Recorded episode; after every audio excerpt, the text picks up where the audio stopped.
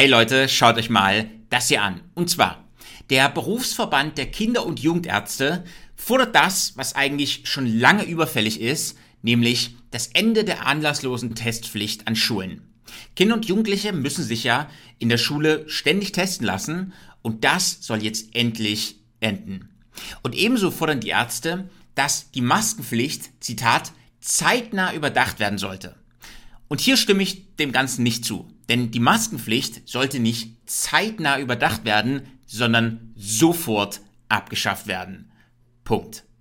Aber ja, ich finde es trotzdem gut, dass die Stimmen lauter werden, dass es endlich alles aufhören muss, besonders eben an den Schulen. Besonders die Schulen müssen zurück zur Normalität und damit meine ich natürlich die alte Normalität. Apropos ein Ende von all dem, manche Länder sind da ja nicht so rückschrittlich wie Deutschland, sondern die beenden das einfach alles. So wie zum Beispiel auch England. Denn dort werden ja nicht nur, wie angekündigt, alle Maßnahmen abgeschafft, sondern auch die Quarantäneregeln verschwinden. Also ab jetzt ist Covid rechtlich auf einer Stufe wie zum Beispiel die gewöhnliche Grippe. Und weil die Maßnahmen alle verschwinden, ebenso wie die Quarantäneregeln, kann man jetzt auch die kostenlosen Schnelltests abschaffen, weil der einfache Bürger keinen nennenswerten Grund mehr, sich irgendwo zu testen, um irgendwo reinzukommen. Man würde sich dann vielleicht nur noch testen lassen, wenn man das selber wissen will, ob man vielleicht gerade positiv ist. Dann kann man sich auf eigene Kosten einen Schnelltest ähm, kaufen. Aber es ergibt keinen Sinn mehr, dass die Regierung das macht, weil der normale Mensch braucht das jetzt nicht mehr. Und dadurch werden natürlich Unmengen an Steuergeldern gespart, die Länder wie Deutschland natürlich nach wie vor weiterhin in den Wind schießt. Aber man sieht mal wieder, wir könnten mit all den Sachen einfach aufhören. Wir müssten damit nicht weitermachen. Wir könnten einfach aufhören. England ist jetzt nicht irgendeine völlig andere Gesellschaft am anderen Ende des Planeten mit völlig anderen Gegebenheiten, sondern ein ähnliches Land mit ähnlichen Bedingungen unweit entfernt von uns. Also bei all den Panikszenarien, die Leute wie Lauterbach und andere Hysteriker permanent aufstellen, wir könnten einfach damit aufhören. Das ist immer der wichtige Punkt, den man sich immer wieder vor Augen halten muss. So, was ist noch passiert? In letzter Zeit gab es ja wieder vermehrt Straßenblockaden in vielen Teilen Deutschlands. Ich habe ja zum Beispiel gestern von einem Fall geredet, wo Straßenblockierer eine Autobahnabfahrt ähm, blockiert haben, wodurch dann Stau entstanden ist. Und in diesem Stau war eine hochschwangere Frau, die auf dem Weg zum Krankenhaus war und von diesen Leuten dann blockiert wurde. Und schlussendlich musste die Frau dann von der Polizei an dem Stau vorbei ja, ins Krankenhaus gebracht werden. Und alles, alles das nur, weil irgendwelche Flachpfeifen sich gedacht haben, dass es irgendwie eine geile Idee wäre, eine Autobahnabfahrt zu blockieren. Also absolut unverantwortlich. Naja, gestern gab es noch eine weitere Aktion von denen. Und zwar, die haben den Hamburger Hafen blockiert. Und haltet euch einfach mal vor Augen, wie absurd das ist. Weil die die nennen sich Aufstand der letzten Generation.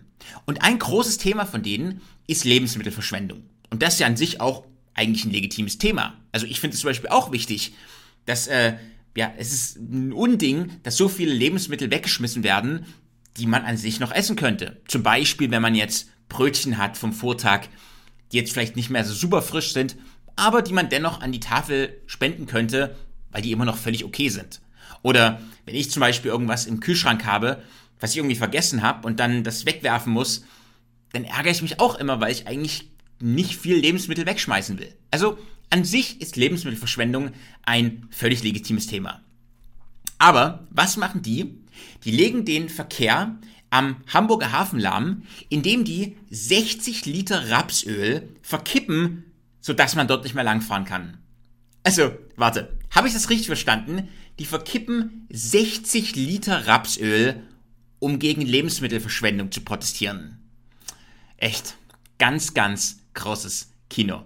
Ich meine, ihr macht es euren Kritikern auch viel zu einfach.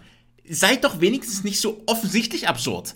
Ihr verkippt 60 Liter Rapsöl, um auf Lebensmittelverschwendung aufmerksam zu machen. Und keiner von euch hat gesagt, warte mal, warte mal, warte mal, warte mal. Hier, Sören, Birte, Kevin, Hans-Josef, Detlef, Jochen, kommt alle mal her. Ich glaube, wir sollten das nochmal überdenken. Das ergibt nämlich überhaupt gar keinen Sinn. Keiner von euch ist auf die Idee gekommen, nicht ein einziger, nicht einen einzigen ist es irgendwie aufgefallen, dass es völlig absurd ist. Ja, was soll man da noch sagen?